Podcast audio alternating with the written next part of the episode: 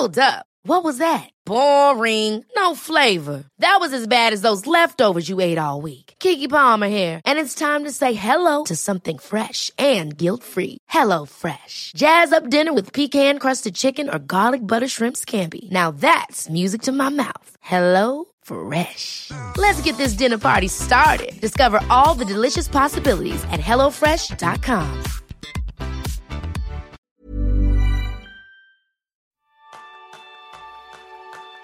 Bienvenidos a un nuevo episodio de Kenso, el podcast en el que descubrirás cómo ser efectivo para vivir más feliz. Un podcast de entrevistas a referentes y expertos de éxito para entender qué les hace especiales, cuáles son los hábitos que ponen en práctica para marcar la diferencia y cómo organizan su día a día. ¿Alguna vez te has encontrado en reuniones donde no sabes por qué estás invitado o que se vuelven en pérdidas de tiempo sin sentido? Ese es el tema principal del programa de esta semana, donde aprenderás cómo tener reuniones eficaces con Eva Cantabella. Eva es una feliz desatora de derecho que ahora se dedica a su pasión y trabajo eh, de optimizar las reuniones. Es autora del blog y del libro Reuniones Eficaces. Yo soy González, maestro en llegar al menos 15 minutos antes del inicio de las reuniones. Y yo soy Quique Gonzalo, maestro en terminar las reuniones a la hora acordada. Bienvenida, Eva. Pues muchísimas gracias, encantada de estar con vosotros. La verdad es que el, el, placer es nuestro. Y lo primero, una pregunta sencilla. ¿Un podcast como este que estamos tres es una reunión? Uh, podría ser una reunión, sí, sí, sí, sí, claro. ¿Sí? Pues entonces vamos a tener una reunión efectiva. ¿Te parece vamos bien? A probarlo, me parece genial. Fenomenal, Eva. Oye, preguntarte lo primero. ¿Tú ya desde que eras pequeña tenías esas capacidades de organizar las cosas, llevar a tus amigos o compañeros del colegio todo bien preparado para que se hiciesen las cosas en orden? ¿O es algo que surgió más adelante? Surgió más adelante, pero, pero para, para, nada. Ni era organizada, ni tenía ningún tipo de capacidad de liderazgo para llevar a la gente a ningún sitio y siempre acababa yendo a ver la película que querían los demás. O sea que no, no, para nada. Uh -huh. Para nada. Va ¿Y cómo fue, cómo fue ese camino de esa persona desorganizada y que se dejaba un poco llevar por los demás a liderar reuniones efectivas como haces hoy? Bueno, a ver, yo vengo del mundo jurídico. Yo estudié Derecho, estudié Derecho por, bueno, porque tiene muchas salidas. O sea, en, mi época, yo soy del, del 62 y era, era, era el, el, el, gran lema, ¿no? Uh, bueno, me, estaba determinada a, a, trabajar como abogado. Si podía ser por escrito, yo prefería redactar que, que tener que hablar en público. Y por casualidades de la vida, en concreto porque mi pareja te, yo siempre digo, el por qué me dedico a la formación es porque mi pareja era muy hippie. Yo estoy, digamos, convivo con una, el amor de mi vida, que es una persona que es francesa. Es, eh, y Christophe, pues eh, como era muy hippie, no quería hacer servicio militar, pues eh, lo enviaron durante, pues yo siempre digo dos años, pero nunca llegaron a dos años para hacer un servicio civil en las Antillas francesas. Uh -huh. Yo allí como abogado me hubiera muerto de hambre. Y tomar el sol me gusta, pero no hay que exagerar. Con lo cual eh, acabé trabajando para la Cámara de Comercio francesa en las Antillas, allí en Martinica, y allí me formaron como formadora y di clases de, de, de múltiples cosas. Acabé haciendo temas de reinserción y descubrir lo que era mi pasión lo que era mi pasión. O sea, que fíjate si son casualidades. ¿Y el por qué reuniones? O sea, ¿por qué después me he ido especializando en el mundo de las reuniones? Porque me garantizaron que era el curso más aburrido que existía. Y eso me picó. ¿Y cómo te vendieron también eso de ser el curso más aburrido del mundo? Bueno, porque en, cualquier consulta, ahora soy freelance, pero yo empecé trabajando con diferentes consultoras y cuando el pedido que llegaba de un cliente era un curso de reuniones, la gente silbaba, en por Dios, que no me toque a mí, porque no era un curso atractivo. No, no, no lo era, no lo era absoluto. Es más, incluso hoy, cuando yo empiezo una formación uh, y a la gente le digo pues, las horas que es, o sea, las caras de socorro donde me he metido, son terribles. Sí, sí. Oye, y, y una pregunta. ¿Para qué sirve una reunión? A ver, ¿para qué sirve o para qué debería servir? ¿no? Eso sería, sería la diferencia. A ver, en realidad debería servir para facilitar el trabajo. Una reunión es para facilitar el trabajo. Luego también, a ver, hay que, hay que tener muy claro que eh, para qué sirve es el objetivo que se tiene. Entonces hay dos tipos de objetivos. Una cosa es el objetivo eh, oficial, o sea, una reunión para distribuir tal cosa, para eh, unificar un argumentario de venta, para preparar no sé qué este es el, el, confesable, pero luego también, y, son muy efectivas también, hay reuniones en las que el objetivo es oficioso. Es decir, tú, tú, puedes reunir a tu equipo con una excusa determinada porque lo que tú quieres es, ostras, subir la moral porque ha habido un encontronazo, porque ha habido un problema que, ha, minado un poco la moral y tú puedes tener un objetivo oficioso que evidentemente no lo vas a poner en ninguna, en ninguna convocatoria. No vas a decir, oye, os convoco porque estáis hechos kaki y os voy a subir la moral. No lo dices, pero es tu objetivo y una reunión puede ser muy efectiva si consigues eso en ella. Muy bien. ¿Y te acuerdas la primera vez que estuviste en una reunión? ¿En una reunión? Ostras, me, has matado aquí. Pues tanto puede ser una de, que acompañé a mis padres a una junta de vecinos. Yo creo que fue la primera vez que, decidí que en las reuniones había que hacer algo. No lo decidí, es mentira, ¿eh? ni, me di cuenta, pero yo creo que esa sería la primera reunión, que además es un tópico muy gracioso. Es que hay una cosa que de lo que acabas de decir me parece muy interesante. Habitualmente estamos pensando que las reuniones son única y exclusivamente para el mundo profesional y desde mi perspectiva, lo que acabas de decir, por ejemplo, ahora tú con las reuniones de las juntas de vecinos, algo muy clásico en España, eh, también son reuniones. ¿Tú afrontas las reuniones en ambos casos de la misma manera, Eva? Deberían, deberían. Sí, sí, sí, sí, sí, O sea, que los errores que se cometen en las juntas de vecinos son perfectamente extrapolables a cualquier reunión de cualquier organización, totalmente. Perfecto. O sea que lo, que lo que aprendamos hoy aquí contigo lo podremos utilizar tanto para reuniones profesionales como en esas otras que son un poco más personales o familiares, ah, ¿verdad? Absolutamente, absolutamente. Vale. Todos eh, está claro que hemos asistido a un montón de reuniones, lo que nos hace creer que ya lo sabemos todo acerca de las mismas. ¿Qué es lo que más ha sorprendido a la gente con las que has trabajado cuando han descubierto cosas nuevas? ¿Qué es lo que más les ha marcado? A ver, lo que les ha marcado a ver, en un curso, a ver, una de las cosas que me frustra más, que es una de las cosas que, ¡hola! La gente hace así, son con cosas muy insignificantes, ¿no? Yo qué sé, escribo en una pizarra eh, con un, rotulador permanente y evidentemente hago el numerito en plan, uy, no se puede borrar y todo el mundo hace, sí, sí, a mí me pasó, a mí me pasó. Entonces explico cómo borrarlo, eh, pues, y bueno, coges un rotulador que si es de vileda, lo pasas por encima y, desaparece lo que has borrado. Y dices, ¡oh! Entonces es como muy frustrante para mí. Digo, sí, desde luego esto es lo que les sorprende mucho. Pero no, afortunadamente cuando terminamos y en la conclusión y el feedback final, la gente lo que me suele, lo que me suele comentar es que eh, es darse cuenta de los tópicos y de las inercias que utilizamos. O sea, como determinadas cosas que hemos visto hacer a otros un montón de veces y que ni nos planteamos si eso es bueno o eso es malo, tienen unas consecuencias normalmente nefastas. no sé si queréis algún ejemplo. Sí, pues, por, supuesto, gracias. Eh, cuando dos personas están discutiendo, por ejemplo, y en el fondo están diciendo lo mismo. Lo que hemos oído decir la mayor parte de veces es, tú ves a la persona que lleva la reunión, se dirige a, una de a uno de los participantes y les dice la gran frase. A ver, es que si estás diciendo lo mismo que Juanita, eh, ni te lo va a aceptar, se va todavía a separar más de la posición, con lo cual estás generando tú casi un conflicto. Entonces, o frases cuando tú quieres, con toda la buena intención del mundo, ¿eh? tú quieres a lo mejor ayudar pues, a alguien que está explicando algo y que te das cuenta que los demás no lo están entendiendo. Pues las frases que utilizamos son normalmente, a ver, no, no, a ver, lo que él quiere decir, y solo te falta añadir, pues tontito el culo y no sabe, ¿no? O sea, mm, Claro. Cuando alguien está como muy histérico y está, pues, y, la dices, a ver, tranquilízate. Es que, no ha funcionado nunca ni funcionará jamás. Entonces, es, ir dándote cuenta de todos los errores que no nos hemos planteado nunca y que se cometen durante las reuniones, ¿no? A ver, te he puesto tres ejemplos absurdos, ¿no? Pero hay miles, miles, miles. O ya lo han dicho. A ver, pobre, se ha despistado un segundo, nos despistamos todos. No le digas ya lo han dicho, busca otras fórmulas, ¿no? Pues ese tipo de cosas. Oye, la verdad es que son cosas que ahora mismo lo estabas diciendo, me estaba riendo, pero porque me siento identificado. O sea, que es una buena forma de, entrar en, esas, eh, en esos talleres que tú das acerca de cómo tener reuniones más efectivas. Si tú tuvieras que decir el origen de la reunionitis que hay en España o en el mundo en general, lo que pasa es que eh, en España yo lo he vivido de otra manera. ¿Cuál quererías que es? Eso de pasarnos días enteros en reuniones que se alargan y se eternizan, ¿cuál crees que es ese origen que nos gusta tanto tener la reunionitis? A ver, hay diferentes motivos. ¿eh? ¿eh? el principal es el disparador automático. Nos hemos acostumbrado que nos reunimos, para absolutamente todo. Eh, yo creo que hay un primer paso a hacer y creo que es vital y que todo el mundo nos agradecerá. Y es si en lugar de, voy a montar una reunión la semana que viene, es ¿qué necesito?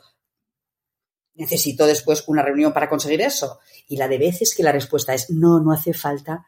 O sea, esto es increíble. O sea, ahora hay muchísima gente, por ejemplo, que en lugar de montar una reunión que es tipo informativa y breve, lo que hace es se graba a, sí mismo en un microvídeo para dar esos tres puntos de, información. Eh, luego, revisar también la periodicidad. En un momento determinado, las organizaciones deciden, mira, vamos a hacer con este nuevo proyecto, nos vamos a reunir una vez los martes y de esta manera, vale, pues ha pasado cinco meses y quizá ya no hace falta continuar reuniéndose todos los martes, pero no revisamos la periodicidad. Con lo cual quedan incrustadas una serie de reuniones que ya no sabes muy bien cómo rellenarlas no, de verdad, hay muchísimas otras maneras. Un café, tres, dos llamadas telefónicas, muchas veces puede, puedes conseguir eso.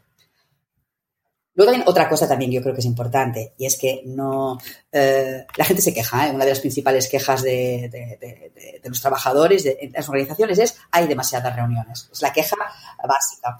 Y muchas veces nosotros decimos, ya, pero es que nos tenemos que reunir. Cuidado, si tu equipo se queja de que hay demasiadas reuniones, no se está quejando del número, hay gente reunida de las 7 de la mañana del lunes hasta las 6 de la tarde del viernes, encadenando reunión tras reunión, y no se queja de demasiadas reuniones. Cuando la gente se queja del número de reuniones, en realidad está haciendo alusión a la calidad de las reuniones, a que no son efectivas. Y eso yo creo que hay que escuchar a la gente, incluso preguntarle. ¿Tú crees que mm, hay alguna reunión que estamos haciendo que sobraría? ¿Tú crees que...? Pregunta y elimina reuniones. ¿Cuál es la, diferencia entre una reunión eh, productivo, efectivo y una reunión que, no aporta nada? Yo creo que, a ver, eh, yo no, sé si son reuniones eh, lo que son efectivas o si son gente que lleva reuniones que son efectivas. Yo creo que es un tema muy personal.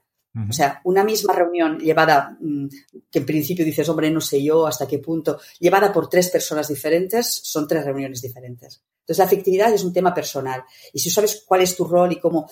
Mm, mira, a mí hay una palabra que descubrí hace nada, hace un par de semanas, ¿eh? y es un verbo que no conocía, y se llama brujulear. Me pareció fantástico. Digo, las reuniones tienen que estar brujuleadas, ¿no? Es buscar, o sea, tú tienes que llegar por diferentes caminos y de manera muy dirigente a un resultado determinado. Bueno, pues es toda esta conducción y es un estilo personal que, y una serie de adopción de técnicas muy concretas que, la gente debe hacer. Pero no, yo no diría, las reuniones de toma de decisiones, las reuniones informativas, a veces descalificamos una reunión informativa, pues hay reuniones informativas que son interesantísimas y que están y son muy eficaces. O sea, no, no, es, no va con la tipología, va con a ver, con el estilo de la persona y el conocimiento de herramientas y técnicas muy concretas. Al final, eh, lo que necesitas es un propósito, ¿no? Al final, el, reunión necesita un porqué. Y este es la base, yo creo, para, que sea realmente productivo. Y luego los cómo, ¿eh? esos pequeños cómo en los que determinada. A ver, por poner ejemplos, yo creo que es lo que más visualizamos. Eh, no nos preparamos los inicios de las reuniones, no nos los preparamos. ¿Eh? Nos preparamos más o menos los contenidos, quizá las preguntas que debo hacer, pero el inicio es básico. Eh, entonces, tú imagínate que montas una reunión para mm, resolver un determinado problema. Bueno, pues si las preguntas de inicio y el marco referencial está bien definido, eh, la reunión será efectiva, pero como empieces con una mala pregunta, hay, hay gente que empieza, explica la situación y dice, bueno, va, ¿cómo lo veis? Terrible pregunta. O sea, ¿cómo lo veis? Ah, pues no, yo no lo acabo de ver. Te van a salir millones de aportaciones que no te dirigen. Al contrario, a ver, ¿cuál es la buena pregunta con la que inicio una, reunión? No, no, están bien preparadas. Podríamos hablar mucho rato ¿eh? de inicios desastrosos y típicos, pero no, no. Yo creo que el inicio más típico es 15 eh, minutos esperando hasta que todo el mundo se presente, ¿no? sí, sí, sí, sí. El, vicio de, del... Muchas veces es el, buen rollismo mal interpretado, ¿no? De aquello de, venga, va, no, sí, eh, hay dos que están, están con el móvil fuera, no creo que tarden, no creo que tarden, entonces los esperamos y... Eh, no, no, no, no, hay que pactar con la gente, que aquí yo creo que es lo que acabo de decir, nos lo tenemos que dejar muy claro, es hay que pactarlo. Tú no puedes de repente, si siempre has esperado 12 minutos a que todos apaguen los móviles o vuelvan o lleguen, eh, de repente empezar puntual. No, empezarás el próximo día los 12 minutos tarde de siempre, pero entonces es importante decir, oye, para poder también terminar las reuniones a la hora y que cada uno pueda gestionar su día convenientemente, ¿qué os parece si hacemos un esfuerzo y a partir de ahora las reuniones estamos todos puntuales y las empezamos a la hora y no esperamos? ¿Os parece? Aquí nadie te dirá, ay, no, a mí me encanta empezar tarde. Con lo cual, si está consensuado, yo creo que es lo que se llama las alianzas o las reglas de juego, que hay que, hay que, hay que marcarlas de manera eh, democrática, pero hay que marcarlas y luego seguirlas. Y si has dicho que empezamos a la hora, empezamos a la hora. Eva, una pregunta que yo tengo. Imagínate que ahora vamos a montar una reunión, la vamos a dividir, como por así decirlo, en tres fases. ¿Qué es lo que tendríamos que hacer antes de la reunión? Lo que he comentado antes de decidir si realmente es necesaria, yo creo que eso es fundamental. En segundo lugar, también definir eh, el objetivo. Eso parece muy simple, pero muchas veces, pero muchas veces, no, no, no, no, no, no, no. La gente no entiende a qué va. Por, si a mí me envían a una reunión y me ponen decisión sobre el cambio de proveedor de formación de reuniones, uh, yo no sé si me van a informar sobre un cambio que ya se ha decidido en otra reunión o si tengo que venir con ideas de nuevos proveedores para proponerlas porque allí se va a decidir. Entonces, acostumbrarme a decir, a ver, tal como está expresada, ¿permite a la gente prepararse y saber a qué van? ¿O puedo generar falsas expectativas que voy a frustrar? O al contrario, eh, la gente no se habrá preparado absolutamente nada, no se enteraba. La utilización de los infinitivos no es lo mismo una reunión para informar sobre una decisión que ya hemos adoptado que una reunión para decidir entre todos. Con lo cual la gente tiene que entender qué tiene que aportar y cuál va a ser su rol en la reunión. Después, ¿quién tiene que estar allí? O sea, la de veces que, eh, y esto, no, perdón, es que esto no lo llevo yo, esto lo lleva un compañero mío, dices, ah, pues qué rabia. O que la persona clave, y clave no significa jerarquía, ni mucho menos, clave es quién te va a ayudar a la consecución de, quién es necesario y vital para la consecución del objetivo que te has marcado. Y a partir de allí, hmm. eh, cerrar que esa persona estará en la reunión antes de enviar la convocatoria, porque lo solemos hacer al revés. Enviamos la convocatoria, luego resulta que algún clave te llama y te dice, Eva, no, me sale muy mal, pero yo es que el viernes estoy en Madrid. Y dices, bueno, ¿y ahora qué hago? Mm, la, anulo, la pospongo. Eh, no, no, no. Antes, con los claves de manera oficiosa, de manera muy informal, me garantizo su presencia y cuando ya tengo esa presencia más o menos garantizada es cuando entonces enviaré la convocatoria. Lo hago solo normalmente al revés. Y luego, eh, oye, que, si no, no, todo el mundo tiene que estar en la totalidad de la reunión y darle una forma, yo lo llamo de budo, de pirámide invertida, que permita que gente que está en el punto 1, el punto 2, el punto 3, si no le afecta, no tiene nada que decir ni aportar, ya se puede ir. Yo creo que eso también es una cosa que tengo que plantearme antes de la, de la reunión. Y la gente lo agradecerá mucho, ¿eh? O sea que si ponemos, por ejemplo, el caso de este podcast, siguiendo los pasos que tú has dicho, lo primero, decidir si es necesario. Era necesario hacer un podcast con Eva para que nos hablara de cómo tener mejores reuniones efectivas. El segundo, definir un objetivo, tener un podcast en el que la gente que escuche pueda aprender del podcast acerca de reuniones. El tercero, generar expectativas realistas, que quien salga de aquí las pueda poner en práctica. El cuarto, ¿quién tiene que estar y cuál es su rol? Pues el tuyo es, eres la entrevistada y en teoría nosotros dos los entrevistadores. ¿Correcto hasta ahí? Hasta ahí, perfecto. Y luego, garantizar la presencia, que es poder un día y una hora que podamos estar todos de acuerdo y mandar la convocatoria. O sea que vamos bien. Vamos bien, vamos bien. Vamos bien. Perfecto. Ahora que ya lo tenemos esto bien preparado, el siguiente paso, ¿qué tenemos que hacer durante la reunión? Durante la reunión, mira, lo primero, introducir correctamente introducir correctamente con un marco referencial, eh, un objetivo bien claro, volverlo a repetir porque la gente no se lee las convocatorias porque los órdenes del día son tan vagos que tampoco merece la pena perder el tiempo. Hay que recuperar ¿eh? eso de la necesidad de, buscar leer realmente el orden del día. Y, después marcar quizás si hay alguna regla de juego interesante. Yo creo que las reglas de juego es algo que no, no, utilizamos eh, demasiado y a veces es el éxito de una reunión o no. ¿Puedes poner un ejemplo, perdóname, de qué es una regla de juego? Por ejemplo, imagínate que em, tú quieres buscar una, solución y, a un problema y hay personas pues, que tienen ciertas rencillas personales, que en la última reunión quizá eh, lo pusieron demasiado de, manifiesto, eh, que la gente tendía a, no sé, a buscar coartadas para demostrar que no tenía cierta responsabilidad de lo que había pasado. Tú sabes cuáles son las conductas que pueden desviarte de la efectividad de eso, que es resolver ese, ese problema, buscar soluciones. Bien, la regla de juego, entonces, una vez has planteado cuál es la situación, decir, oye, y si os parece bien, eh, evitamos cualquier comentario personal. No hace falta que busquemos, eh, nadie nos está juzgando. Nos orientamos realmente a buscar soluciones. Tú planteas esto y te va a ser muchísimo más fácil reconducir a lo largo de la reunión determinadas actitudes que te alejarían del, del objetivo que si no has dicho nada y directamente aludes a eso. Entendido. Gracias por la explicación porque me ha quedado muchísimo más claro en un punto concreto, sabes que tú quieres mm, concisión. No es lo mismo si tú no has mencionado la concisión en ese punto concreto del orden del día, que cuando alguien empieza a hablar y se enrolla un poco, le digas, mm, y si no te sabe mal, eh", es, como una especie de bofetada. Mientras que si desde el inicio dices, oye, y si os parece bien, ni entremos en detalles, ni centrémonos solo en tendencias, márcalo en, como regla de juego inicial. Es lo que te permitirá realmente reconducir correctamente. Claro, que todos sepamos con qué juego, perdón, con qué reglas se está jugando durante esta reunión, ¿entendido? O sea, ya tenemos y, la... y, y además, y además te, te, te, añadiría una cosa. Cada regla, cada reunión tiene, y cada incluso punto del orden del día puede tener alguna regla en concreto, pero si tú te reúnes siempre con un mismo equipo, un proyecto, o porque es tu propio equipo, conviene un día sentarme y establecer las reglas de juego generales que tienen que, que, que trascender en todas las reuniones que vamos a llevar. Sí. Aquí está desde el derecho a la discrepancia, hasta el ser constructivo en la discrepancia, hasta la puntualidad, hasta el no sacar temas que no están previstos, sino que haremos otras cosas que luego si queréis os cuento. O sea, una serie de reglas que estarán siempre allí. Sí, perfecto. Yo creo que eso ayuda muchísimo. Ya tenemos entonces un marco, una introducción con un marco referencial, objetivos claros y las reglas del juego. ¿Qué más tenemos que tener durante la reunión, Eva? Vale. Eh, tener presente cuáles son tus, tus, responsabilidades cuando eres el facilitador de la reunión. ¿eh? En primer lugar, te ocupas del grupo. O sea, el estado anímico del grupo depende de ti. Y entonces aquí vemos perfectamente el buen moderador del que no lo es. El que resulta que si la reunión no ha funcionado bien y han habido conflictos y el, o el, la gente se ha aburrido, sale diciendo, claro, es que el tema era aburrido, claro, es que el equipo era complicado, claro, es que la gente estaba desmotivada. No, lo siento. Mismo tema complicado, mismo grupo difícil, con tres moderadores o tres facilitadores diferentes, son tres reuniones diferentes con tres ambientes diferentes. Y como más asumimos esa responsabilidad, más vamos a trabajar por ello y luchar por ello. Y es una condición.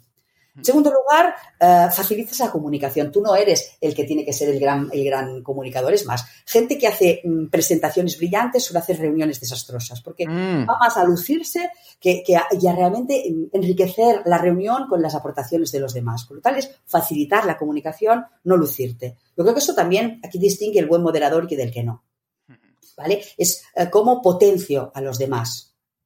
Uh, también otra cosa, bueno, ya tenemos la comunicación facilitada y, ya tenemos un buen ambiente. Pues hasta aquí tenemos, pues, un, yo sé, un club, un club muy majo, pero tenemos que ir a un sitio, a un sitio muy concreto, que es donde, los, donde tenemos que ir juntos. El llevar la reunión es el, el tercer pilar, llevarla. Y llevarla significa reconducir correctamente. Y no puedes reconducir si el objetivo no está bien definido, si el tiempo final no está marcado y además te comprometes a, ¿vale? Eh, y, si, y si has marcado estas cosas. Entonces yo creo que la reconducción es importante. Si hemos quedado con la gente de que los temas eh, no se sacan así cuando aparecen, sino que realmente... Eh, yo creo que una, una, cosa, por ejemplo, y esto que me gusta marcarlo, una de las reglas de juego importantes también es que la gente tiene derecho a exponerte a ti antes de la reunión todo aquello que le importa, que le afecta, que quiere conocer más detalles, pero que se comprometa la gente a que no te lo va a sacar en, en forma de ruegos y preguntas. Y aquí aparece la cuarta reunión. ¿no? Y allí todo el mundo saca lo que, que no, que no, que hay cosas que sacan que son, que deberían estar tres personas, pero no los doce que estamos allí. Claro. Hay cosas que no las van a responder porque no han podido traer la documentación necesaria para contestarle. Por lo cual, que todo el mundo se comprometa a que lo que quiero comentar en una reunión se lo digo previamente y le dejo al otro, al que lleva la reunión, al responsable de la reunión, que decida ¿Será en la próxima reunión con todos o hago una reunión aparte solo con tres personas? Y luego a partir de aquí, si esto ya lo he marcado, puedo tener una especie de hoja en la que, o una especie de pizarra en la que la gente ya me va diciendo, ay, pues una cosa que me gustaría tratar en otro momento es tal cosa, de manera que lo vas apuntando todo. Pero sabiendo y todo el mundo ha consensuado de que no se va a tratar allí pero se queda ahí marcado, cuando la gente lo ve marcado, confía en que eso se va a tratar, y luego eso es uno de los trabajos o de los deberes que yo un poco cuando termino la reunión. Es todo eso que hemos dicho que deberíamos mm, trabajar o completar, en qué momento y con quién lo voy a hacer. Si hago esto, la reconducción va a ser mucho más fácil. ¿eh? Y, y a partir de aquí, hacia el objetivo, de buen rollo, estructurados, porque estructurado no significa ser rígido, la rigidez es personal, es tu talante, ¿Mm? Uh -huh. La estructura es importante y luego es aquel que tiene que concluir. Las reuniones no se concluyen. Los puntos del orden del día no se concluyen, se acaban. Y ese es otro de los problemas principales. Si yo estoy tratando el punto 4 o el último punto y cuando termino digo, vale, y otra cosa, sí, sí, me dejaba una cosa. Otra cosa que os quería comentar es que las clases de mindfulness empezarán el miércoles, ¿vale? Sí. Vale. Vale, cerramos la reunión. Todo Dios se va a ir hablando de las clases de mindfulness de los miércoles. Uh -huh. Que no, o sea, aprovecha y en lugar de acabar, concluye qué era lo más importante. Incluso puedes pedirle a los demás. Por lo tanto, ¿qué, qué es lo que nos llevamos? ¿Qué, ¿Qué, es lo que hemos quedado? ¿Qué os parece más importante? ¿no? Y luego un, un, un cuadro de, de compromisos es, también es vital, donde iré marcando qué es lo que hemos decidido que se hará, quién deberá hacerlo y en qué tiempo deberá hacerlo. Si todo esto lo tengo marcado, la reunión es eficaz, seguro y eficiente. Y ahora el paso siguiente, que yo creo que de hecho en España es donde más problemas veo. ¿Qué es lo que hay que hacer después de una reunión? Vale, después de una reunión. Primero, redacto un acta. ¡Oh, Eva, una acta! ¡Qué pereza! Hombre, claro, porque estamos acostumbrados a las actas de esas formales en las que solo falta eh, poner el color que dijo alguien que le gustaba. Eh, no, un resumen muy, muy breve. A veces es este cuadro de compromisos que tiene, yo, aconsejo que sea como muy visual, ¿eh? ¡pam!, que esté allí. ¿Qué, quién y cuándo? recordamos esto y nos lo llevamos. Bueno, y a veces incluso yo recomiendo más una foto de ese cuadro de compromisos que hemos hecho que no una redacción en un ordenador que nadie ve. Es importante que la gente lo visualice. Y esa foto eh, te evita muchas veces aquello de, ¿seguro que dijimos? No, no dijimos una semana. No, no, no, no, no, no dijeron que era yo. No, no. Si está la foto, todo el mundo recuerda que no, eso no se ha podido trucar, eso es con lo que quedamos, ¿no? Con lo cual, eh, ese cuadro de compromisos muchas veces es más que suficiente como, como, como acta, pero hay que enviarla.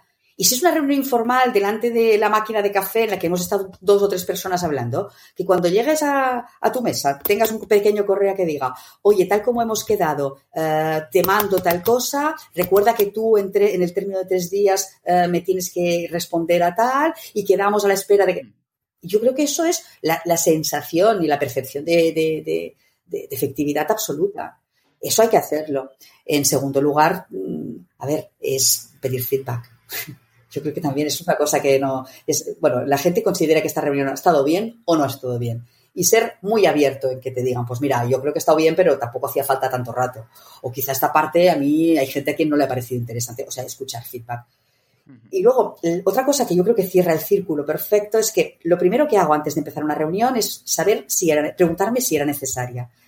Yo creo que también es muy, muy enriquecedor cuando has terminado una reunión, después de haber visto cómo se desarrollaba, volverte a hacer la misma pregunta y era, ¿realmente era necesaria? Y aquí contestarte con mucha honestidad.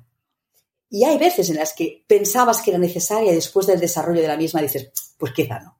¿no? Y eso yo creo que también te ayuda y te enseña mucho. Eh, Eva, cuando has estado explicando las, mm, los temas que hay que tener en cuenta durante la reunión, eh, has dado mucho énfasis en, la figura del, moderador o del facilitador. Y yo creo que, en, al menos en, todas las reuniones en donde yo he asistido, el, facilitador moderador habitualmente es eh, la persona con el rango más alto dentro de la organización, el, jefe, digamos. ¿no? por lo tanto, dos, dos preguntas. Primero, ¿es, ¿es buena idea? que el jefe o, la persona con el rango más alto dentro del equipo eh, sea el moderador. Y después, eh, además del moderador, ¿qué otros roles necesitamos en una reunión? Vale, Vasco, varias cosas. Eh, es necesario, o sea, es bueno que sea el, gran jefe el que modera la reunión. En la reunión se tiene que desdibujar ese rol de gran jefe. Tiene que convertirse en un facilitador de la reunión. Y por eso será o bueno o malo pero no, por, o sea, ni imposición, ni jerarquías marcadas, al contrario. Lo, que comentaba antes, eh, no va a lucirse, va a que se luzca su equipo. Por lo tanto, yo no veo ningún problema. Hay empresas y organizaciones que hay veces en las que, por ejemplo, eh, una persona puede llevar un proyecto, pero no es el jefe de ese proyecto, pero le conviene mm, mm, organizar una reunión, pues será esa persona quien deberá eh, utilizar ese rol o llevar a cabo ese rol no, tiene que identificarse siempre con. Y estaría muy bien que en las organizaciones hubiera una cultura en la que si una persona, un colaborador, decide que quiere convocar una reunión a su jefe y a sus compañeros para exponerles una idea, tenga la libertad de hacerla. ¿Mm? Yo creo que, eh, pero, pero bueno, no nos engañemos, en muchas organizaciones es el jefe de equipo, por llamarlo de alguna manera, el que se reúne con su equipo y está bien, está bien, yo creo que es necesario, es necesario. Pero no, cuidado con, cómo, ejerce ese rol. Eva, una de las cosas que eh, me parece importante con todo lo que estabas comentando es que al final no hay un tipo de reunión estándar. Hay diferentes tipos de reuniones dependiendo de objetivos, entiendo, de roles de participación.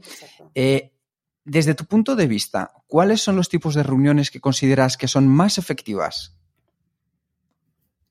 Las que, las que, las que se consigue el objetivo. Es que no creo que haya, no, creo que haya, o sea, hay reuniones que se tienen que hacer y reuniones que no se tienen que hacer. Evidentemente, las que no se tienen que hacer, las que puedo sustituir por otra cosa, esas nunca serán efectivas. Entre las que, las que hay que hacerlas, si la persona que lleva la reunión tiene las habilidades para llevarla, para reconducir correctamente, para que no se pierda, para brujulearla, con lo que comentábamos antes, es, es una buena reunión y el tipo puede ser, puede ser totalmente diferente. No, no, no, no, no creo. O sea, hay gente que dice, la reunión de los siete minutos eh, o el briefing este matinal en la que en siete minutos todo el mundo dice qué va a hacer, eh, qué hizo ayer, qué tiene previsto hacer hoy, qué dificultades ha encontrado. Es una buena reunión si está bien llevada, mucho, si no está bien llevada, no. ¿Eh? Que nos, podemos encontrar con cada una de ellas. hay, hay, un brainstorm, una reunión para ser creativa, para encontrar una solución alternativa. es una reunión efectiva, depende cómo se lleve. y con eso lo podríamos hacer con absolutamente todas. Y en el caso de, los tiempos, eh, ¿consideras que, entiendo que hay reuniones, como decías ahora, que pueden ser express, reuniones de siete minutos, reuniones también que tienen que ser mucho más largas, una duración óptima, eh, ¿cuál sería para ti? Y luego, en reuniones que tienen que pasar de esa duración óptima, ¿cada cuánto hay que, por así decirlo, romper un poco, descansar, parar, para volver otra vez con energía a la reunión? Ah, también te diré que es muy variable. ¿eh? Igual que se estudia la curva de atención y todos sabemos que por mucho que nos digan que la curva de atención desciende en tal momento, todos conocemos eh, reuniones en las que a los tres minutos ya no tenemos curva de atención porque la hemos perdido. Eh, y en otras que dices, estas dos horas, y han pasado dos horas, con lo cual es mucho el estilo de la persona que lleva la reunión y del nivel de participación que existe. Si la gente, yo he participado en reuniones en las que hemos estado casi tres horas y decir, ostras, paremos un momento. Y somos, paremos, pero porque sabemos que es necesario parar, pero no porque lo necesitáramos. El, que lleva la reunión sí que tiene que ir vigilando eh, si hay algún momento en la que ve que hay una bajada de atención y en ese momento eh, hacer lo que tenga que hacer y muchas veces es una pausa. La pausa también es importante. Yo la, eh, la, la, llamo desde, desde hace poco, con un curso con Lactalis una persona en un metaplan uh, entendió mal lo que yo hablaba de micropausas y mm, se le quedó la palabra de diplopausas que yo no había utilizado. Y me pareció genial. Digo, ostras, pues has descubierto algo. Me, parece una palabra perfecta, la diplopausa. O sea, la pausa eh, en una reunión, por ejemplo, después de una hora y media, después de dos horas, en reuniones que son muy largas, no solo es para descansar. No es solo para eso. También es porque, mm, imagínate que has notado que algo que has explicado todo el mundo lo ha entendido y además te han puesto cara de no, si ya lo sabemos, y alguien se ha quedado en plan, pues yo no lo he pillado. Eh, es penalizar a las otras 12 personas volver a explicarlo. Pues quizá a lo mejor aceleras un pelín una pausa, te diriges a esa persona y, de manera más o menos sutil, con, algún comentario, etcétera, consigues que esa persona acabe entendiéndolo sin penalizar a los demás ves que algo ha podido sentar el mal a alguien, por lo que tú has dicho, por lo que le ha dicho otra persona. Pues a lo mejor también es el momento de eh, gente que notas que tenía ganas de decir y no ha encontrado el espacio, no se lo ha sabido dar, diplopausa. O sea, la diplopausa yo creo que no solo es para descansar y que la gente se enganche otra vez, sino para solventar muchas pequeñas cosas. ¿eh? Qué bueno. O sea, ese concepto es maravilloso. A mí me gusta lo de la diplopausa, pero ya te digo que no es mío, ¿eh? fue de un participante en un curso. Qué bueno. El nombre, el nombre. las pausas, además de recuperar un poco la energía y todas estas cosas, eh, también hay otras formas de, volver a animar al grupo. Si ves que, están un poco, eh, poco participativos, por ejemplo, eh, además de hacer una pausa, yo puedo hacer algo para, para que vuelvan a ser participativos. Mira, por ejemplo, cuando ves que has hecho un par de preguntas que las tienes que convertir, como no has obtenido respuestas, tienes que convertirlas en retóricas, porque si no quedas en ridículo, cuando soy el cri, cri, cri. Bien, pues eh, una de las cosas que puedes hacer es, si el grupo es grande, decir, oye, hacemos una cosa, mira, eh, os ponéis en grupos de dos o en grupos de tres y anotadme, oye, todas las principales objeciones que creáis que nos podemos encontrar, de manera que rompes la estructura del grupo de 12 para convertirlo en microgrupos. De esta manera, la gente, o sea, si yo me estoy durmiendo eh, con un grupo de 12, porque quien está participando a lo mejor se alarga mucho, en un grupo de 3 es difícil que me duerma. Y además hará que gente que es muy tímida y que en un grupo de 12 le costará mucho participar, en un grupo de 3 aporte un montón de cosas. Luego dirá, no, no, léelo tú, léelo tú. Y querrá que el portavoz sea otro. Da igual, su voz está allí.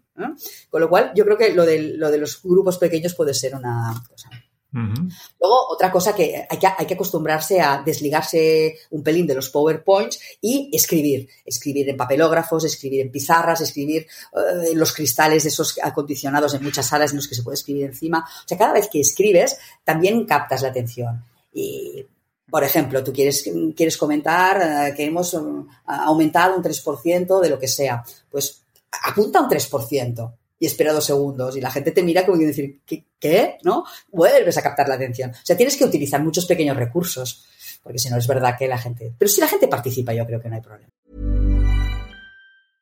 Selling a little or a lot? Shopify helps you do your thing however you cha-ching. Shopify is the global commerce platform that helps you sell at every stage of your business. From the launch your online shop stage to the first real life store stage, all the way to the did we just hit a million orders stage. Shopify is there to help you grow. Shopify helps you turn browsers into buyers with the internet's best converting checkout. 36% better on average compared to other leading commerce platforms because businesses that grow grow with Shopify. Get a $1 per month trial period at shopify.com/work. shopify.com/work. Hold up. What was that? Boring. No flavor. That was as bad as those leftovers you ate all week. Kiki Palmer here, and it's time to say hello to something fresh and guilt-free. Hello Fresh. Jazz up dinner with pecan-crusted chicken or garlic butter shrimp scampi. Now that's music to my mouth. Hello Fresh. Let's get this dinner party started. Discover all the delicious possibilities at hellofresh.com.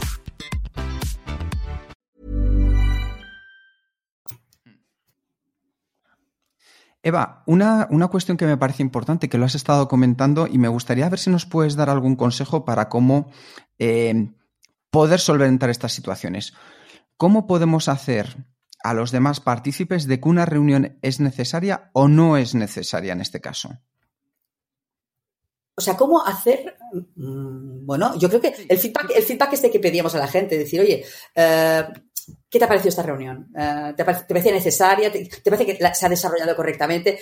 ¿Te has sentido a gusto? O sea, yo, yo creo que con este feedback uh, ya acabas. Si escuchas, si la gente te dice, hombre, yo la verdad es que no sé muy bien qué pintaba yo allí, porque la verdad es que, la, bueno, pues o dejas de convocar a esa persona o esa reunión decides si le das otra forma. Yo creo que es, es feedback uh -huh. puro, ¿eh? Es feedback puro.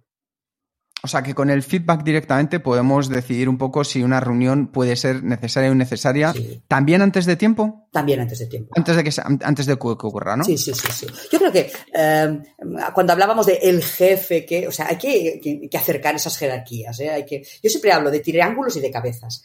El triángulo uh -huh. es el ejercicio del rol, del rol y de la jerarquía. Y la cabeza es si la tienes bien amueblada o no. Y siempre digo que nunca el problema es el triángulo. El problema es la proporción entre el triángulo y la cabeza. Entonces aquí dibujo triángulos de tres tamaños diferentes y cabezas de tres tamaños diferentes. Cuando te encuentras un triángulo muy grande con una cabeza muy grande, por lo tanto hay proporción entre la, la, coherencia, el sentido común y el ejercicio de triángulo, nunca te vas a encontrar con ningún problema. Si hay mucha más cabeza que ejercicio de triángulo, maravilloso. El único problema que te puedes encontrar es cuando hay mucho triángulo y muy poca cabeza. Y allí cualquier cosa, cualquier cosa puede ser, puede ser complicada. Y para aquellas personas que quieren empezar a tener unas reuniones más eficaces con tu estilo y van a tener que ser, por así decirlo, eh, los facilitadores, ¿Sí? ¿qué dos, tres consejos sencillos que puedan poner en práctica desde mañana mismo les podrías dar para que empiecen a utilizar? Bien, yo sería, las, habla, habla previamente con la gente. Si no estás acostumbrado a hacer reuniones, habla previamente. Eh, diles exactamente qué esperas de cada, de cada uno de ellos. No dejes a que la gente adivine que es de sentido común, que aporten. No, no, no, no. ¿Qué esperas de cada uno? sé puntual al iniciar y comprométete y dilo públicamente que la reunión terminará a la hora. Si tú te comprometes de que la reunión terminará a la hora, el objetivo está bien delimitado, decidimos que lo, lo que no está en orden del día no se trata, fíjate qué fácil te va a resultar reconducir. ¿No? Entonces, a partir de aquí, la, la, la efectividad en, en, términos de tiempo la tienes conseguida y es lo más fácil. Luego están todos los pequeños trucos que hacen que, a ver, a veces una reunión que está muy bien estructurada se va al traste porque, porque no ha sabido gestionar determinadas situaciones. ¿no? Eso, eso ya, va, ya, ya, ya, va más allá. Pero lo que podemos utilizar desde el principio es eso. Y otra cosa también, el cuadro de compromiso. O sea, desde el minuto uno, ¡pam! ¿Qué, quién, cuándo? Que quede por escrito. Y la gente dirá, hombre, ¿Ya empieza? Sí, sí, ya empiezas. Y os voy a dar un par de trucos con, con cómo utilizarlo. ¿Por qué digo desde el minuto uno? Porque todos hemos ido a muchas reuniones en las que eh, sí que es verdad que se puede hacer ese cuadro de compromisos al final de la reunión, pero nos hemos olvidado muchas cosas para apuntar. ¿De qué estilo? Pues que a lo mejor en el minuto 10 de la reunión, eh, pues te han preguntado, oye, ¿y esto sabes si existe alguna subvención? Y tú contestas, pues mira, mm, la verdad es que no lo sé, pero déjame que te lo pregunte y te digo algo. La mayor parte de la gente no contesta, porque se lo apunta en los múltiples notas y que no va a volver a mirar.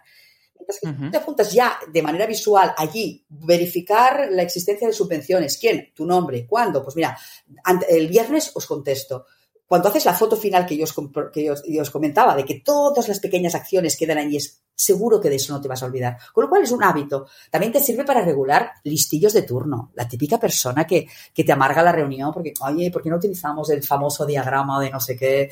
Y tú tienes ganas de ahogarlo y dices, ¿qué narices viene aquí a aportar el diagrama? Pues eh, pregúntale, oye, ¿qué ventajas nos aportaría el diagrama? Te va a decir, no, más que nada, porque hay muchas. Oye, pues mira, haz una cosa. Mmm, prepárame un pequeño cuadro mmm, comparativo de las ventajas de utilizar este y apunto. Tal persona me va a hacer un estudio comparativo. ¿Vale? O sea, te puede servir para muchas cosas. Y luego otra cosa importante es mmm, hay algunas, algunas acciones que solo las va a hacer una determinada persona. Allí ya pongo su nombre directamente. Pero luego no nos olvidemos, hay acciones que, la que las podemos hacer cualquiera de los que estamos allí. Y uno de los errores que se comete es que cuando aparece la acción, preguntamos a la, ¿hay algún voluntario para hacerla? ¿Qué suele suceder?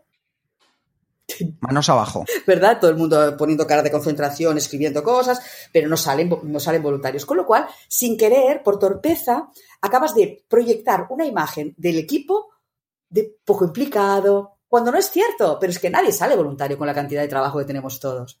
Mientras que si las que podemos, las que podemos hacer cualquiera de nosotros, voy apuntando la tarea o la acción sin poner ningún nombre. Y cuando termino la reunión, digo, venga, va, ¿cómo nos repartimos estas tareas? Aquí sí que te van a salir de, voluntarios.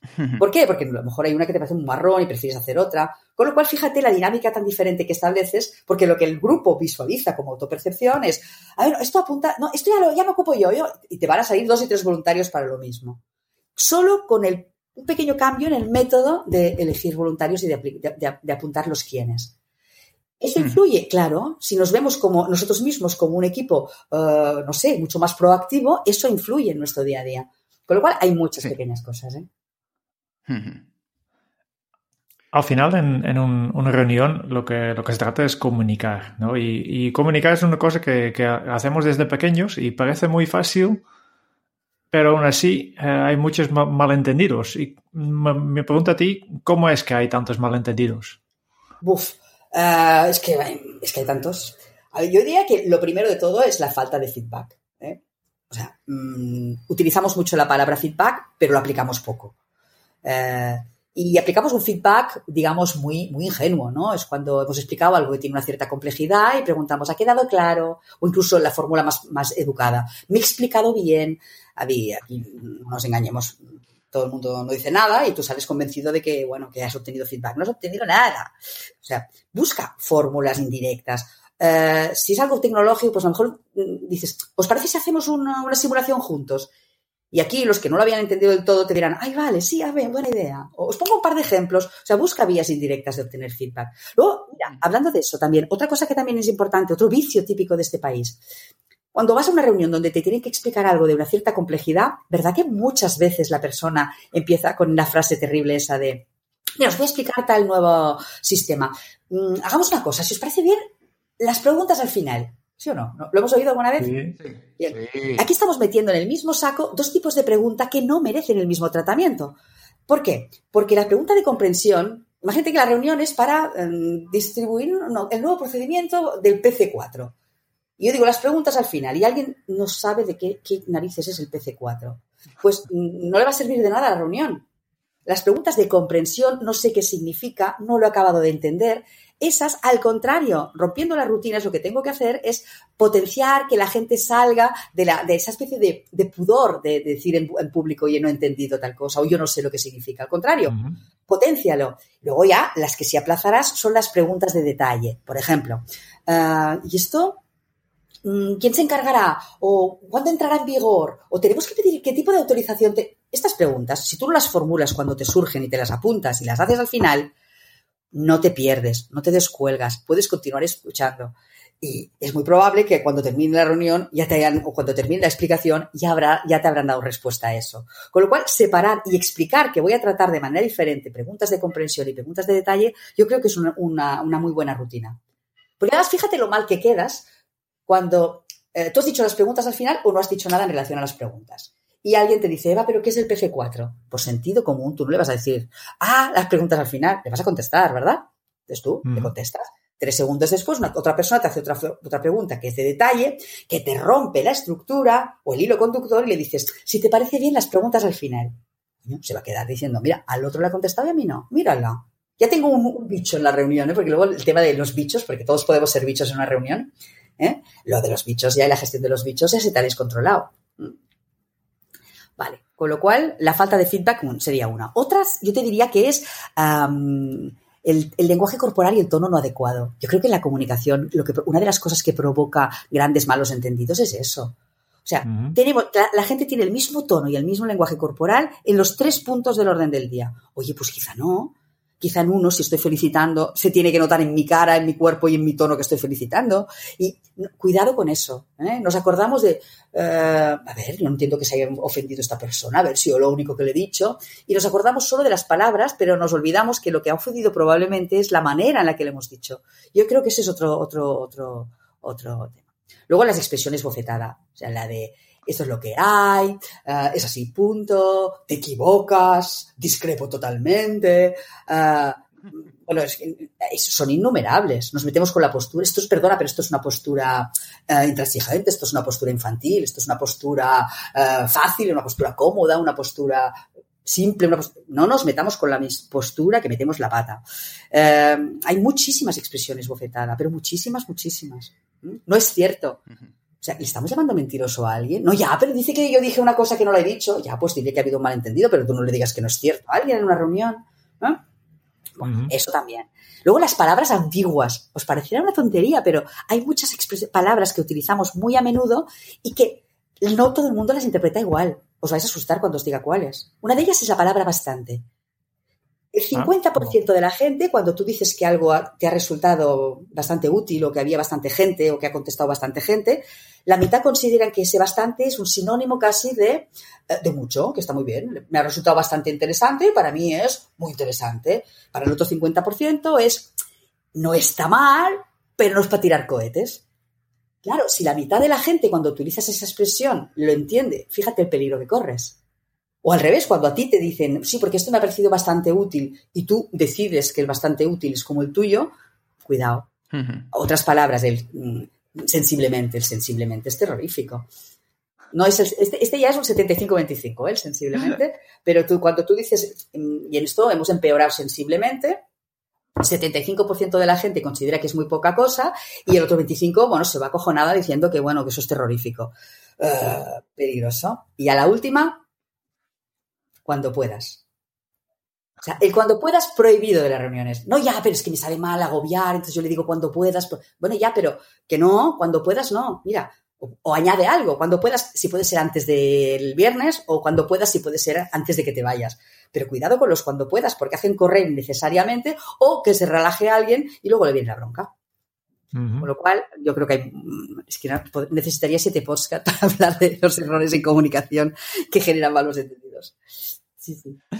Qué bueno. Oye, te voy a pedir ayuda para dos de las situaciones que, más he vivido en las reuniones. Em, uno, esas situaciones en las que de repente la gente empieza a llegar tarde, que, que, tú además vas viendo que de manera continua va llegando tarde. ¿Qué podemos hacer para que no se convierta en un acto repetitivo? A ver, yo creo que es, mm, primero, empezar. O sea, empezar. el problema es que cuando la gente empieza a llegar tarde, acabamos eh, alargando el, momento de inicio. No, no, no, no. Hay que consensuar a la gente y decir, oye, a ver, em, estamos llegando tarde, con lo cual hay gente que se pierde una parte de información y no somos lo efectivos que nos gustaría. Y además acabamos mm, terminando después de la hora prevista. Hagamos todos un esfuerzo de ser puntuales. Si aún así no pues yo creo que es muy fácil, es que se empieza, se empieza y no se hace un resumen amable de, ay, bueno, mira, espérate, no, es que te has perdido otra cosa, ahora te lo cuento. No. Antes de empezar así, también hay otra cosa, y es, yo hablo con esa persona que normalmente suelen ser los mismos, llega muy tarde, y analizo, oye, mm, veo que estás llegando tarde, mm, y no, es que resulta que ahora, yo qué sé, me he divorciado, tengo que ir, y resulta que hay veces que hay un tema personal que, sabiéndolo, cambio el horario. O sea, hay, hay veces en las que, sabiendo cuál es el motivo, ¿vale? Vale. Eh, no castigo a nadie, ni miro mal, ni miro el reloj cuando entra alguien tarde, en plan, fíjate tú qué mal educado, ¿no? No, no, no, no, no. Hay gente que establece bromas, establece, pues, el que los que llegan tarde pagan el café. O sea, tú puedes establecer varias cosas. Pero lo que es importante es que si tú has dicho que empiezas a la hora, empiezas a la hora. A ver, no empezaré dando datos estratégicos que el que llega tarde se los pierde, eso también es verdad, ¿no? Pero y luego otra cosa. Pero mandas un mensaje, ¿no? Mandas un mensaje. No es lo mismo empezar una reunión en la que te están esperando y tú llegas en plan el héroe nacional, hoy es que yo tengo mucho trabajo, que que llegues a una reunión que está iniciada, que ostras, te, te, te, quedas allí sentado y. Sí, sí. Yo me recuerdo en, en, cuando estaba estudiando había un profesor que, que, porque en clases pasa lo mismo, ¿no? Hay gente que siempre llega en clase, eh, llega tarde, y he tenido la regla es que si llegas tarde, pues puedes entrar mientras aportas una excusa eh, diferente a los anteriores que hemos sentido ya, eh, que, que, que, que, puede explicar por qué llegas tarde, ¿no? Pero te primero entra y dices, bueno, pues eh, he pedido el autobús. Para, él apuntaba una hoja y el, la excusa de he pedido el autobús ya no podría volver. ¿No? Y este, las primeras semanas ningún problema, pero después ya, ya, ya, ya no, ya no ya, ya todo el mundo quedaba sin ideas, ¿no? Y, y para no, no, no tener la, la vergüenza de, de, tener que explicar algo y mentir, pues al final todo el mundo llegaba a, a, a tiempo. A ver, yo, yo, creo que si, si, si, si, hay informalidad en el equipo y eso es bueno, perfectamente. Hombre, en otro tipo, yo no me veo al comité de dirección de algunas organizaciones viendo esto, pero me parecería, me parecería, oye, muy replanteable, muy replanteable. Otra cosa es también el, el eh, habrá gente a quien, eh, eh, el típico graciosillo que te llegará tarde y tal, y que cuando llegues se inventará una excusa divertida para además, bueno, ponerse el bolsillo al resto y aquí te está, te está saliendo el tiro por la culata porque la, la gente casi lo aplaude, ¿no? O sea, hay, hay, que ir con cuidado. Pero me parece, me parece cuando hay buen rollo me parece todo, todo, todo, todo posible y parece interesante. Segunda situación en la que te quiero pedir consejo, Eva. Cuando empieza una reunión, y esto en España es tipiquísimo, ¿Sí? empiezas y hablas del chit chat, de cómo ha ido el fin de semana, del partido de ayer, de lo que dice el periódico y demás. ¿Qué podemos hacer para cortar eso y directamente ir al, al objetivo de la reunión. Es que todo es, a ver, si tienes la, la, la costumbre y además, a ver, te decir una cosa, hay gente que dice, es que además me gusta, porque me gusta este momento. Bueno, pues entonces es, la reunión empieza a las 10 y a las 10 menos cuarto nos tomamos un café juntos y hablaremos de todo esto. Entonces tú de, no dejas de hablar de eso, porque también es interesante que ha hecho la gente el fin de semana y a lo mejor le dedicas 10 minutos, un café rápido, y luego cuando empieza la reunión ya, pam, pam, pam, pam, y estructura.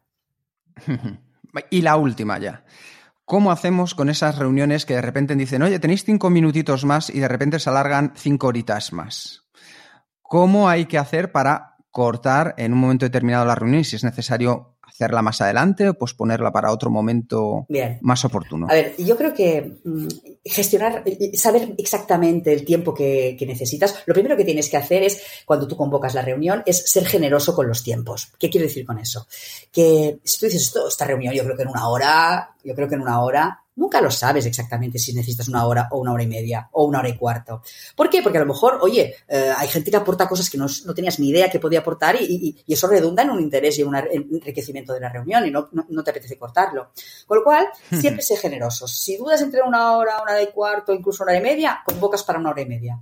Si tú terminas, en lugar de la hora y media, una hora y media, terminas en una hora y cuarto, la sensación de eficiencia es brutal. O sea, la gente sale con una uh -huh. sensación. Mientras que si has sido, te has quedado corto y tienes que acabar pidiendo un ratito más que luego se alarga, la sensación de poca efectividad y de poco control es absoluta. Por lo cual, siempre generosos. Uh, siempre generosos. ¿Qué más, de, ¿Qué más en ese sentido? Otra cosa que parece una tontería, pero cuidado por el tema de la puntualidad al inicio y al final, es con las reservas de salas, cuando hay salas compartidas en una organización.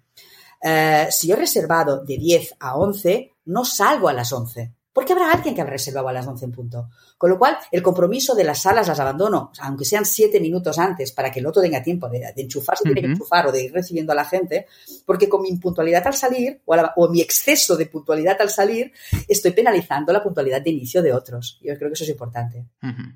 Si tú lo haces, pero los demás no en tu organización, bueno, pues entonces tú nunca, si la sala está reservada de 10 a 11, tú no la cojas a las 11, cógela a las 11 y cuarto con lo cual te garantizas que vas a poder empezar a la hora y terminar a la hora.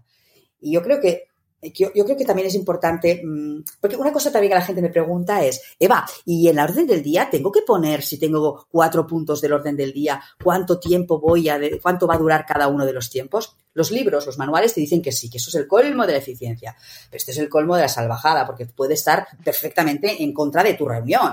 Si alguien está diciendo, dices, ostras, es que me interesa mucho más. Por lo tanto, cuando tú convocas y la reunión la llevas tú desde el inicio hasta el final, independientemente de la jerarquía, y tú le preguntas a aquel y luego les preguntas una pregunta general y luego haces microgrupos, pero la llevas tú, ni se te ocurra poner tiempos intermedios. Inicio, final, a no ser que le hayas dado la forma esa de pirámide invertida que la gente puede abandonar en el punto 3 la reunión. Sí. ¿Por qué? Muchas gracias por los consejos. Eh, eh, otra cosa es que tú lleves en tu guion los tiempos perfectos que serían óptimos. Eso sí, pero no los comparto.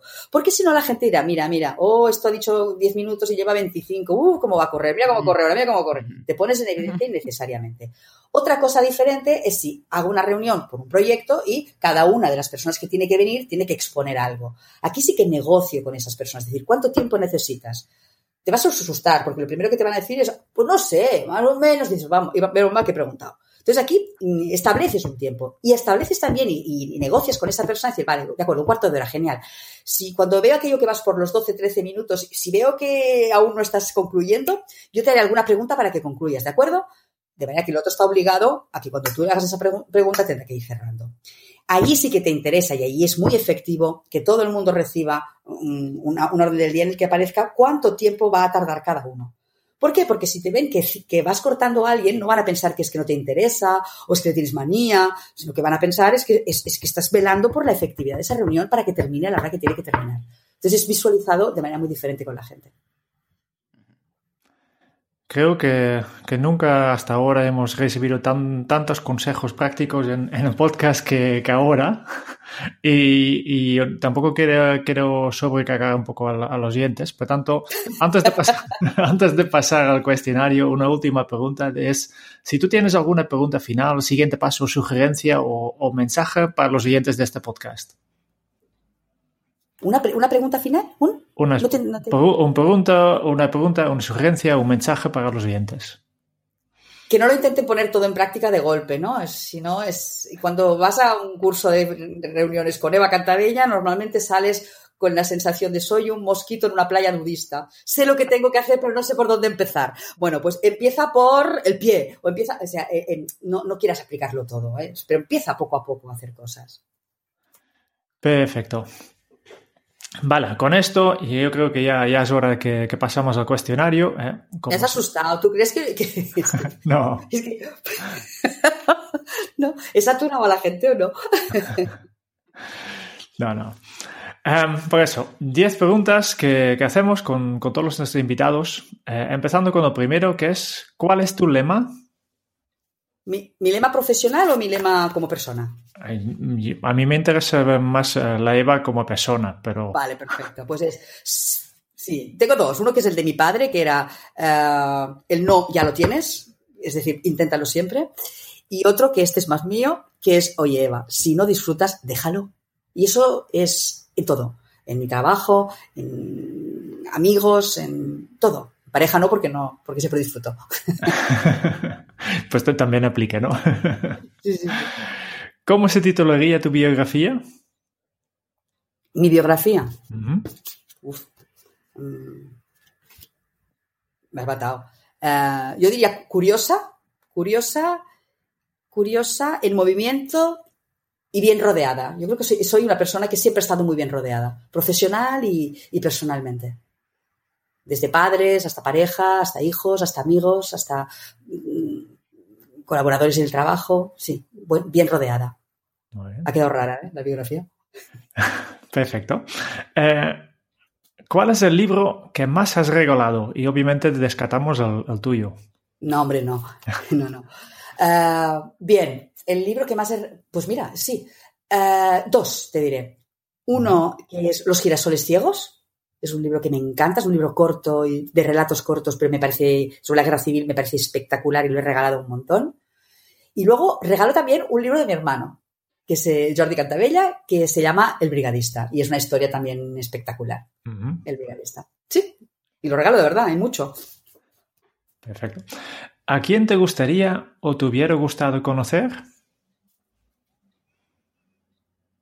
¿De, qué, de personajes históricos o, o de cualquier tipo? De cualquier tipo.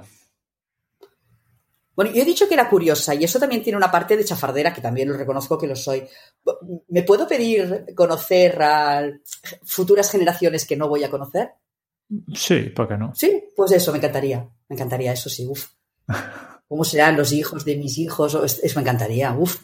Sí, sí. Claro, si podemos, ¿no? Si, si está permitido volver al pasado, pues, porque yo creo que también está permitido en, en tu respuesta ir al futuro, ¿no? Um, ¿Cuál es tu posición más preciada? Mi, pose mi, mi, ¿mi qué? Posesión. Posesión. A ver, tiene mi posición, digo, No, no. no. Posesión. Vaya. No, mi posesión, mis fotos.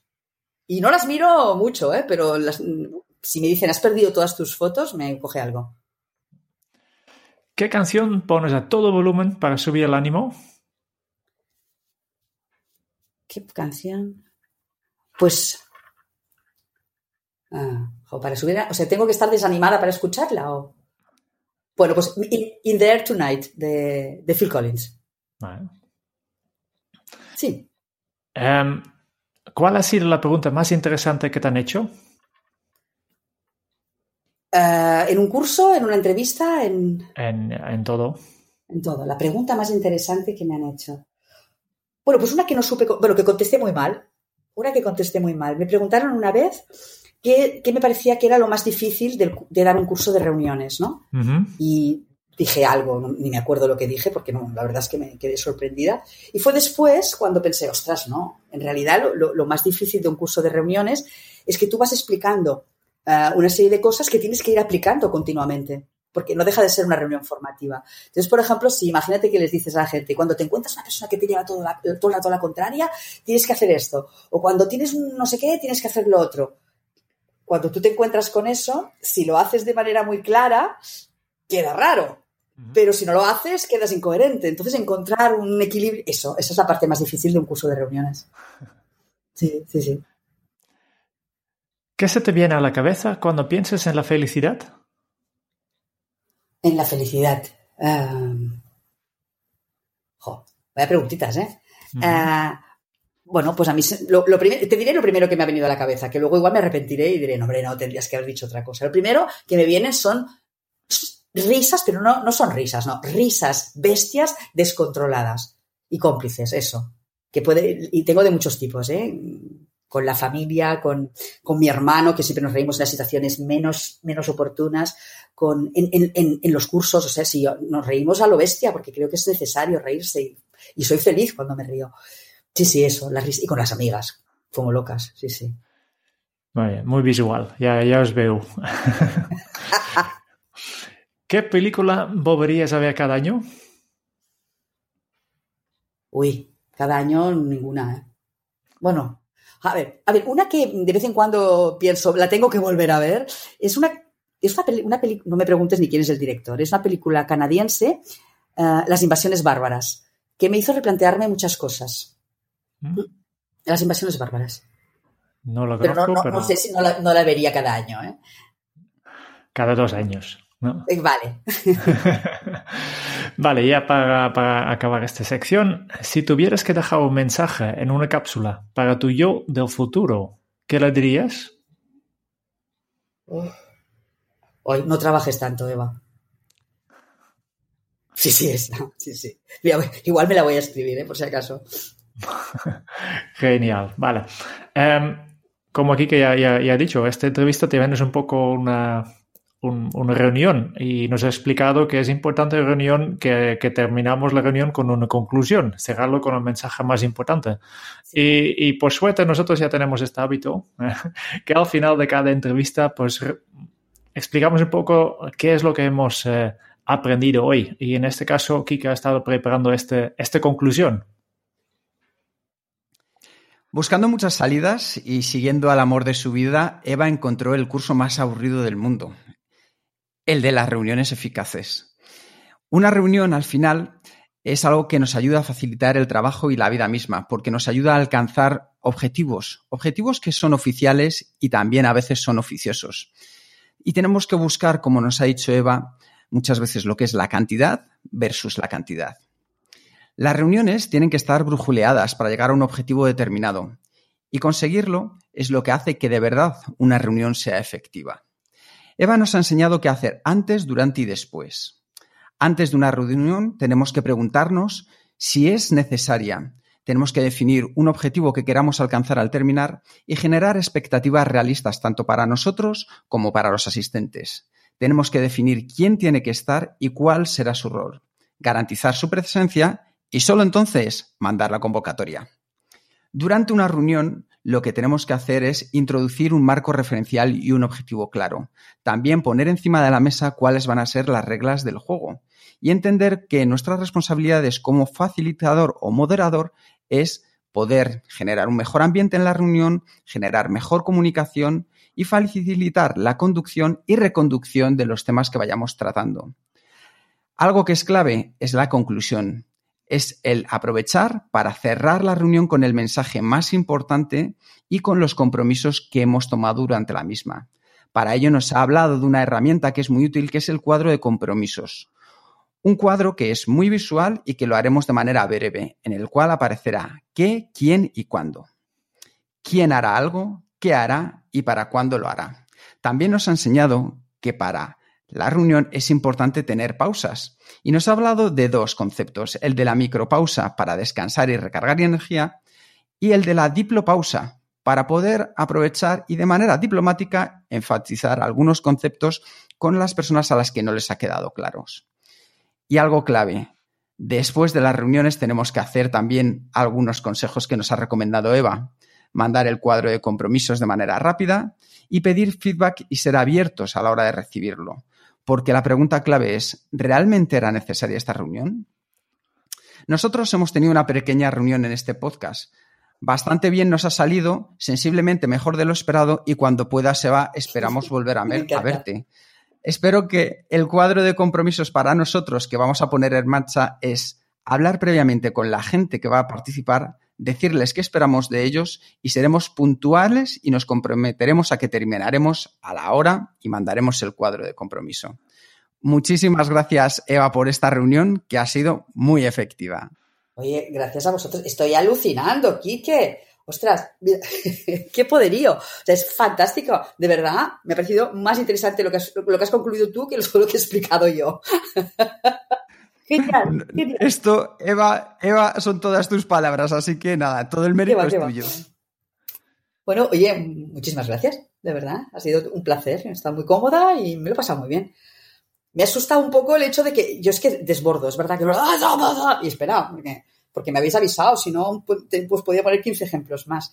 Eh, me sabe mal, ¿eh? si, si, si he saturado gente. Ha, ha estado fenomenal, Eva.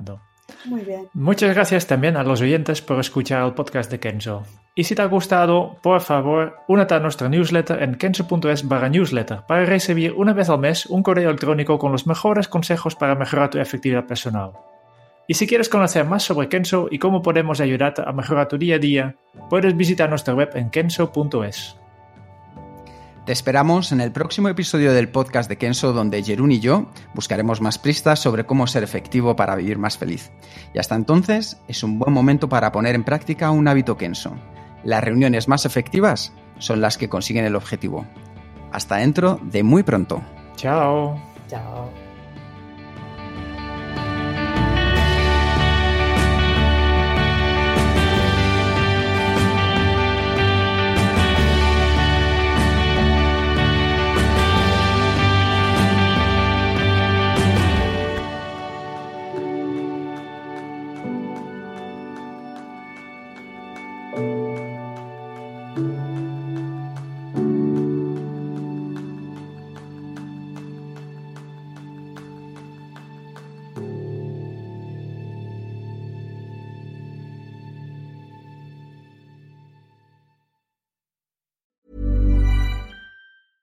Ever catch yourself eating the same flavorless dinner three days in a row? Dreaming of something better? Well, HelloFresh is your guilt-free dream come true, baby. It's me, Kiki Palmer. Let's wake up those taste buds with hot, juicy pecan crusted chicken or garlic butter shrimp scampi. Mm. Hello Fresh. Stop dreaming of all the delicious possibilities and dig in at HelloFresh.com. Let's get this dinner party started.